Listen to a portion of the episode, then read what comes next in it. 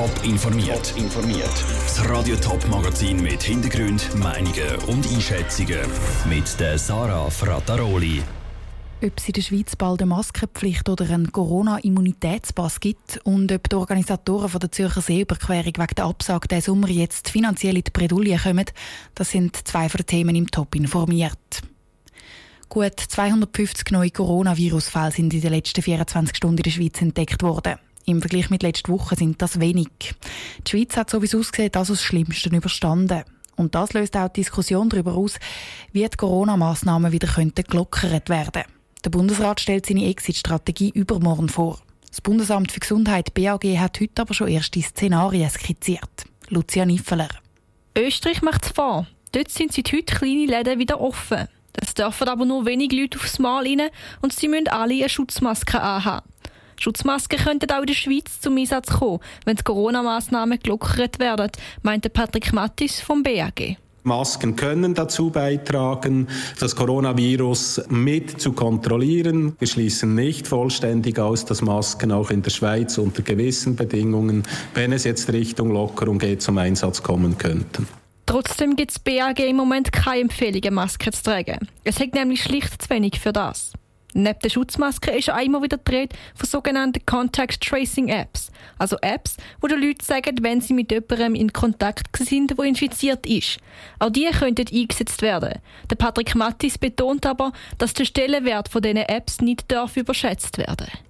Sie werden einen Beitrag leisten, wenn es darum geht, wieder sämtliche Infektionen möglichst identifizieren zu können, Übertragungsketten identifizieren zu können und Leute in Quarantäne schicken zu können. Dann denken wir, dass solche Apps einen Beitrag leisten können, aber sie sind mit Sicherheit nicht die Heilsbringer. Bis so eine App aber wirklich gibt, geht es sicher noch ein paar Wochen. Etwas, was aus Sicht vom BAG nichts bringt und darum auch nicht zum Einsatz kommen, sind Immunitätspässe. Die kommen Leute über, die das Virus hatten. Der Patrick Mattis ist skeptisch, ob so ein Pass verhebt. Ich würde nicht behaupten, dass jemand einen solchen Pass ausstellen kann und will vor dem Hintergrund, dass wir schlicht und einfach nicht wissen, was wir da wirklich unterschreiben würden. Also dass eine solche Person dann plötzlich keine Gefahr mehr wäre, ist mehr eine Vermutung, denn das Wissen darum, was wirklich passiert. Es sagen aber Studien zur Immunität am Laufen und das BAG erhofft sich, dass es schon gleich erste Resultate gibt, die in der Bekämpfung des Virus weiterhelfen. Der Beitrag von Lucia Niffeler. Das BAG hat heute auch nochmal klar gemacht, dass die Schweiz weit weg ist von einer Herdenimmunität. Und eine Durchsuchung der Bevölkerung ist auch gar nicht das Ziel, also dass sich früher oder später alle einmal anstecken und dann eben immun sind. Eine Herdenimmunität ist laut dem Bund erst dann möglich, wenn es einen Impfstoff gibt. Und während in der Schweiz die Diskussion über die Lockerung der Corona-Massnahmen noch läuft, ist uns Österreich schon einen Schritt voraus. Dort sind heute erste Läden wieder aufgegangen.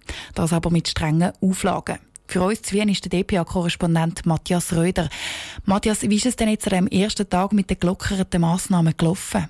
Die Lust der Österreicher aufs Einkaufen, zumindest in den Bau- und Gartenmärkten, war unverkennbar. Teils bildeten sich vor den Läden lange Schlangen. Die Baumärkte rechnen nach einem ersten Überblick mit Umsätzen wie an einem starken Samstag.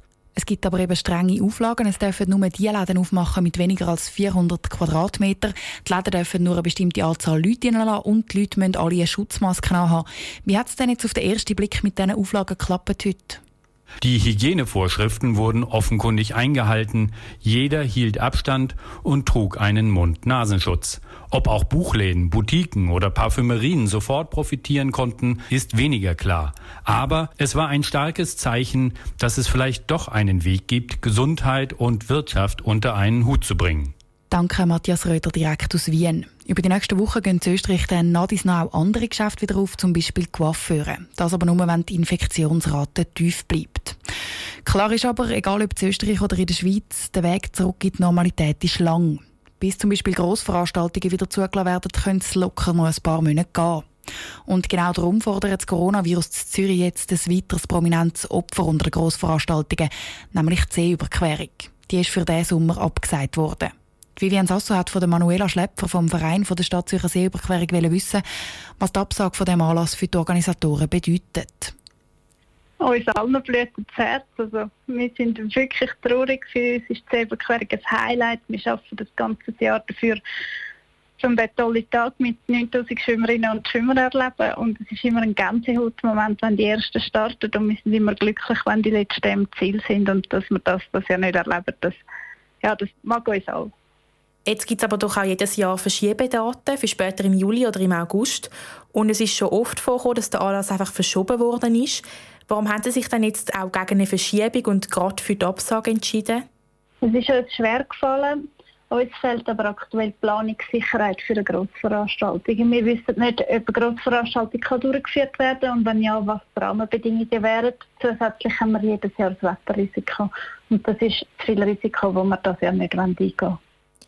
Die Zeberquerung gibt es jetzt seit 1985 und in den letzten 35 Jahren ist es schon viermal vorgekommen, dass die Zeberquerung hat müssen abgesagt werden. Was ist denn die letzten viermal das Problem gewesen? In den Vorjahren hat das Wetter nicht mitgespielt. Wir führen die Überquerung nur durch, wenn das Wasser genug warm ist und wenn es schön sonniges und windstilles Wetter ist. Und das bereicht uns halt alle paar Jahre, dass es nicht der Fall ist. Das heißt, Sie sind eigentlich immer ein darauf vorbereitet, dass die Überquerung könnte abgesagt werden. Hinterlässt die Absage das Jahr trotzdem ein Loch in der Kasse? Wir haben natürlich ein paar Ausgaben, die auf uns zukommen. Wir probieren auch die Helfervereine in einem gewissen Maß zu unterstützen, wie wir das auch würden machen, wenn die Überquerung wegen wettertechnischen Bedingungen müsste verschoben oder ganz abgesagt werden. Aber wir können durch das ähm, die Kosten so tief behalten, dass wir sicher nicht existenziell bedroht sind. Und das ist uns eigentlich auch sehr wichtig. Die Manuela Schlepfer vom Verein der Stadt Zürcher Seeberquerung im Interview mit der Vivienne Sasso. Die nächste Seeberquerung ist also erst auf nächstes Jahr geplant, und zwar am 7. Juli 2021. Top informiert, auch als Podcast. Mehr Informationen gibt es auf toponline.ch.